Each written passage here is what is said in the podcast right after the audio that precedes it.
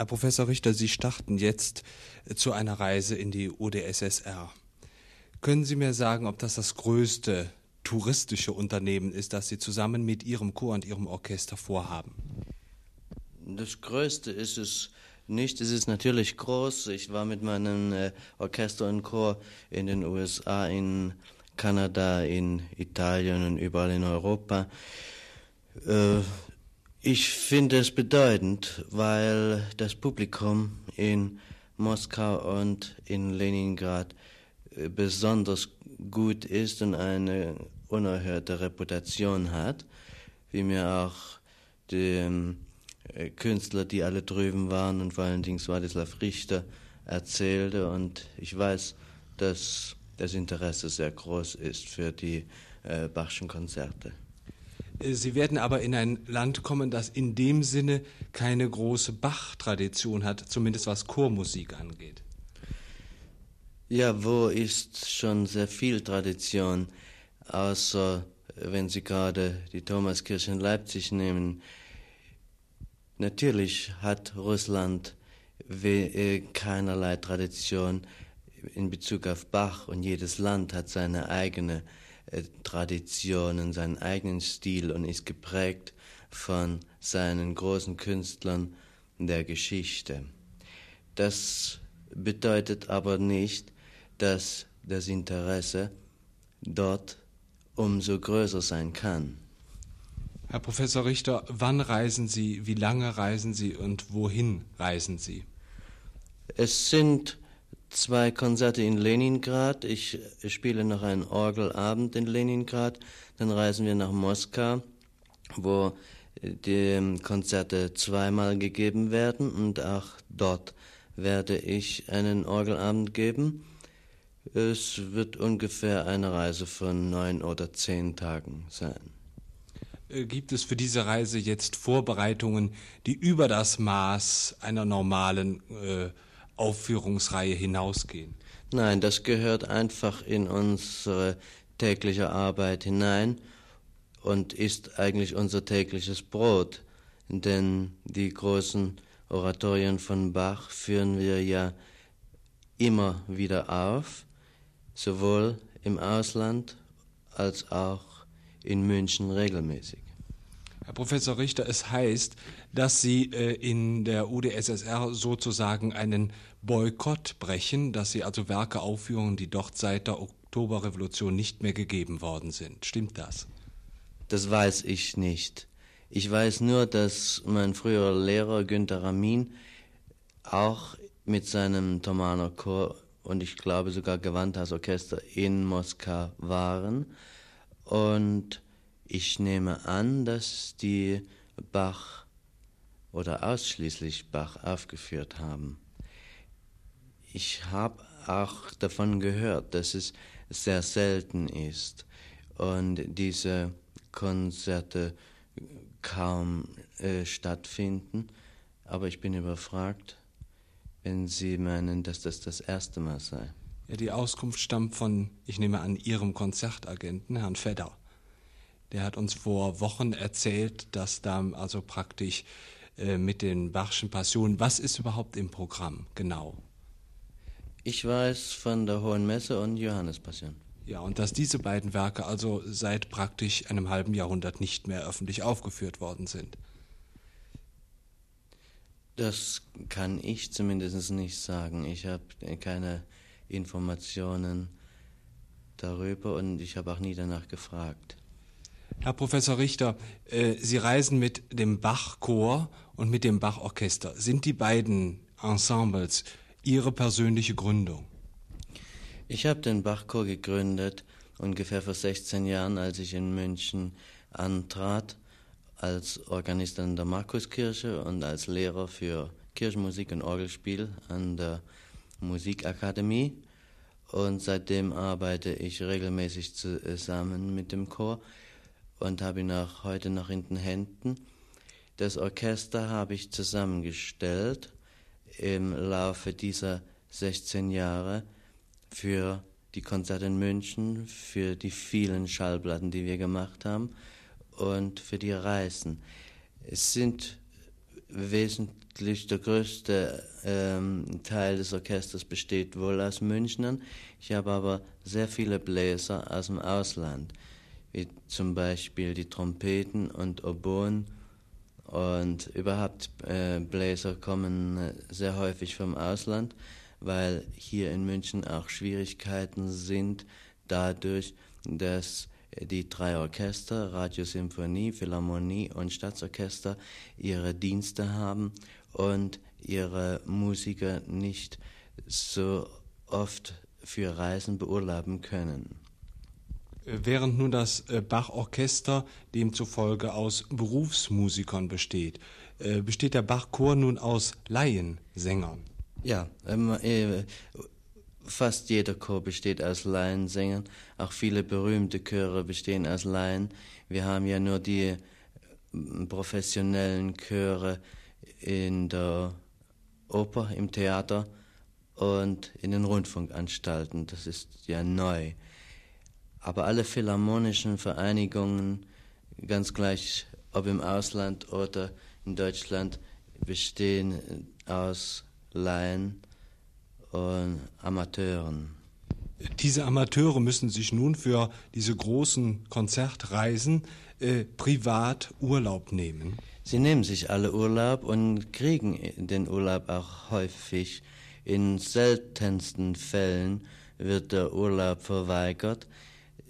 Eigentlich nur bei Leuten, die in staatlichen Diensten sind, also besonders Lehrer. Wir haben vielleicht im Sie wissen, dass der Chor sehr jung ist. Das Durchschnittsalter ist vielleicht 21. Die Herren sind etwas älter und die Mädchen, Sopranen, Alt sind sehr jung. Und von den jungen Leuten gibt es vielleicht sechs oder sieben Lehrer oder Lehrerinnen, die tatsächlich mal Schwierigkeiten haben können wegen der Fortführung des Unterrichtes in ihren Schulen. Wie viele Konzerte geben nicht Sie persönlich, sondern Sie mit Chor und Orchester zusammen, etwa im Jahr? Das habe ich noch nie äh, zusammengezählt. Ich glaube, es ist eine Menge von Konzerten. Leider, ich habe nie gezählt. Herr Professor Richter, äh, gestern Abend haben Sie den zweiten Teil des Weihnachtsoratoriums in Ihrer Kirche, in der St. Markuskirche aufgeführt. Warum wählen Sie für diese äh, großen, vielbesuchten Aufführungen einen verhältnismäßig kleinen Rahmen? In der Markuskirche habe ich die äh, ganze Kirchenmusik aufgezogen seinerzeit, als ich kam. Und meine Idee war die besonders, mich mit meinem Chor und Orchester den Kantaten den Kirchenkantaten Johann Sebastian Bachs zu widmen. Und das in einer möglichst kleinen Kirche, denn die Kantaten sind ausschließlich Kammermusik.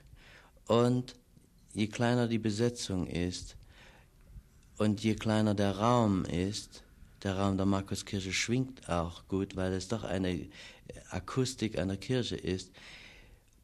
Und eine Kirche für die Kirchenkantaten einen besonders schönen Rahmen bietet, obwohl die Kirche nicht gerade schön ist, habe ich die Kantaten dort immer durchgeführt und durchgehalten. Die äh, zweiten drei Kantaten des Weihnachtsoratoriums habe ich bisher immer in der Markuskirche gehalten. Ich weiß nicht, ob ich das in Zukunft noch kann, weil der Andrang zu groß ist. Während ich die großen Oratorien und den ersten Teil des Weihnachtsoratoriums schon längst äh, in das Deutsche Museum verlegt habe, aus organisationstechnischen Gründen, auch aus finanziellen Gründen, denn äh, die Sänger, äh, die Weltklasse-Sänger sind doch sehr teuer und man kann diese Gagen und, und die Kosten nur aufbringen, wenn der Raum groß genug ist, denn ich arbeite ja ohne Subvention.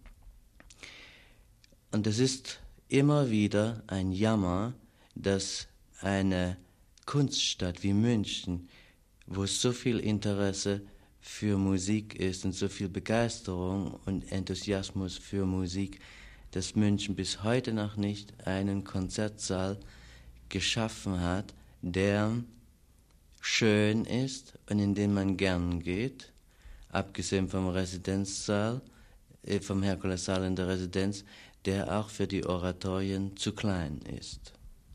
Herr Professor Richter, ähm, die Zahl der Ausführenden und, Ra und der Raum der Aufführungen stehen ja wahrscheinlich in einem gewissen Verhältnis. Können Sie mit der... Moment stoppen. Ich muss bitte, bitte, raus. aber sicher. Dankeschön, ich rauche Rothändle nur. Ah, ja. Und äh, ich möchte jetzt aus rein technischen Gründen, aber bitte.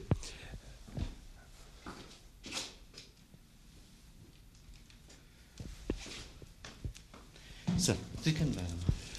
Herr Professor Richter, die Zahl der Ausführenden und der Raum stehen in einem gewissen Verhältnis zueinander. Wenn Sie aus Ihrer verhältnismäßig kleinen Markuskirche überwechseln in den großen Saal im Deutschen Museum, wechseln Sie dann auch die Besetzung, die Stärke? Das Orchester wird stärker. Während äh, der Chor immer so bleibt, für die Markuskirche gestern ist er ja äh, eigentlich zu groß aber ich kann den Chor nicht verkleinern, weil ich den Leuten ja nicht sagen kann, ihr dürft nicht mitsingen. Denn die singen ja wirklich aus Begeisterung und besuchen alle Proben sehr gewissenhaft und arbeiten sehr hart und studieren mit mir sehr gewissenhaft und exakt und bringen sehr, sehr viel Zeitopfer. Und ich muss die Begeisterung und den Idealismus sehr respektieren und darf vor allen Dingen die Leute nicht einfach ausschließen, nur weil die Markuskirche zu klein ist. Es geht aber auch so. Ähm, in der Sowjetunion werden Sie wahrscheinlich in sehr großen Räumen musizieren. Ich bin noch nie dort gewesen. Die es werden die großen Konzertsäle sein, der Philharmonie in Leningrad oder Moskau. Ich weiß nicht, wie groß sie sind. Ich nehme an, dass sie einfach so groß sind wie die europäischen Konzertsäle.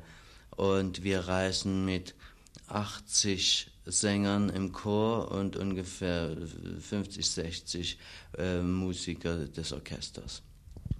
Ähm, Herr Professor Richter, ein finanzielles Risiko bei dieser Reise wird es ja in dem Sinne nicht geben. Dennoch ist eine solche Reise ein höchst kostspieliges Unternehmen. Wer ist für die ganze Organisation, für die Abwicklung, für die Buchung von Hotels und so weiter, wer nimmt das alles in die Hand? Einmal ist es die Konzertdirektion Vetter, von der die Initiative überhaupt ausgeht, die Reise durchzuführen. Und die Konzertdirektion Vetter steht in direktem Kontakt mit der Konzertagentur von Moskau.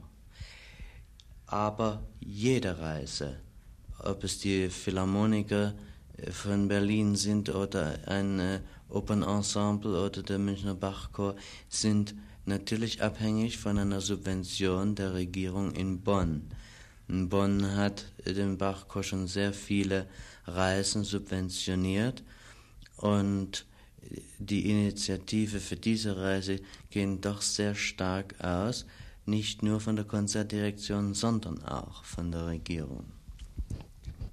Herr Professor Richter, Sie sind ja nicht nur äh, Chorleiter, Organist, sondern Sie sind auch im ganz klassischen Sinne Lehrer. Gibt es unter den Studierenden Ihrer Klasse auch Schüler aus dem Ostblock? Ja, es gibt immer mal einen, aber nicht viel. Ich habe unlängst längere Zeit einen äh, sehr guten Schüler aus einem Balkanland gehabt. Ich glaube, es war Jugoslawien. Ich kann mich nicht genau erinnern.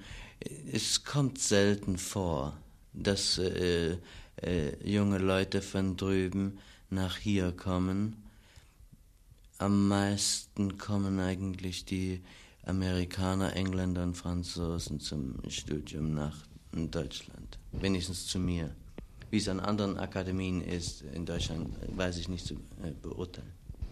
Herr Professor Richter, unter den vielen Superlativen, die es über Sie gibt, gibt es auch äh, die, das klassische Zitat, der größte lebende Bach-Dirigent. Ist Ihnen ein solches äh, Bon mot sympathisch? Nein, überhaupt nicht. Ich finde, ein Künstler hat eine Verantwortung, wenn er eine Begabung hat, ist die, je größer die Begabung, desto größer die Verantwortung. Ich versuche aus meinem Können das Bestmögliche rauszuholen, zu arbeiten und aus meinen Erfahrungen, die ich gemacht habe durch die Jahre, durch die Praxis, das Beste zu machen, was ich vermag. Ich bin nicht eitel und auch vor allen Dingen nicht interessiert daran, ob man mich für den Größten oder nicht für den Größten hält. Sowohl die negativen Kritiken als auch die positiven Beschreibungen über meine Arbeit berühren mich wenig. Ich stehe jeden Tag von neuem vor neuen Aufgaben und vor der Pflicht, mit meinem Chororchester als Instrumentalist das Bestmögliche zu tun. Herr Professor Richter, äh, Bach oder die Barockmusik nehmen sicher den größten Teil ihrer interpretatorischen Arbeit ein. Dennoch sind sie ja in dem Sinne nicht einseitig. Können Sie uns sagen, wo sich das Repertoire also von Bach weg in unser Jahrhundert hin oder etwa auch zurück bewegt? Ich äh, dirigiere sehr viel in Wien und dort habe ich Schubert, Brahms und in Frankreich auch Beethoven auch Mozart dirigiert und ich tue das sehr gern und ich glaube, dass die Musik mir sehr liegt. Ich fühle mich gar nicht mal so als Bach-Spezialist. Ich komme aus einer Tradition, in dem ich im Dresdner Kreuzchor gesungen habe, schon als Kind in einem evangelischen Pfarrhaus aufgewachsen bin wo viel Musik gemacht wird und gesungen wird. Später war ich an der Thomaskirche in Leipzig. Ich habe hier die Kirchenmusik äh, entwickelt durch Chor und Orchester und Orgelspiel. So bin ich kirchlich gebunden, aber auch auf Bach besonders ausgerichtet. Deswegen behaupte ich aber nicht von mir, dass ich ausschließlich für Bach geeignet bin, sondern ich habe ich, oder ich fühle ein starkes Verhältnis zur gesamten Musikliteratur. Schließt das die zeitgenössische Musik ein? Alle Musik, auch die zeitgenössische natürlich. Ich äh, komme natürlich mit meinem Chor und mit meinem Orchester durch die Reisen und die Aufgaben, die ich habe und die Konzerte, die ich jedes Jahr durchführe, seltener dazu, zeitgenössische Werke oder nicht barocke Werke aufzuführen, denn ich bin zurzeit sehr bemüht, händelsche Oratorien herauszubringen und aufzuführen, die nicht so populär sind wie der Messias oder die Matthäus-Passion. Herr Professor Richter, noch eine Frage zum Abschluss. Äh, München ist heute das Zentrum ihres Wirkungskreises. Daneben gibt es eben interkontinentale Reisen. Können Sie sich vorstellen, dass Sie Ihr äh, Münchner, na man kann vielleicht schon sagen, Lebenswerk aufgeben zugunsten einer Berufung an irgendeinen anderen berühmten Ort der Welt? Ich habe eigentlich nicht die Absicht, im Moment München zu verlassen, obwohl meine Verpflichtungen in London, in Wien, Paris und Buenos Aires immer mehr wachsen und von mir äh, wird dort das erwartet und verlangt, was ich in München gegründet und aufgebaut habe. Das bedeutet aber nicht, dass ich jetzt mein Werk in München im Stich lassen würde. Ich habe auch alle, alle die Anfragen, die an mich gerichtet worden sind, in dieser Art abgesagt und formuliert. Da waren ja auch Antwo äh, Anfragen vom Thomanerchor in Leipzig bei. Das liegt schon länger zurück und die Zeit war damals überhaupt nicht reif, München zu verlassen, denn mir liegt an der Arbeit hier in München sehr viel, wenn wir auch den Kummer haben, keinen richtigen Konzertsaal zur Verfügung gestellt zu bekommen durch die Stadt. Herr Professor Richter, dann dürfen wir Ihnen, Ihrem Chor, Ihrem Orchester eine gute Reise und viel Erfolg im Osten wünschen. Danke.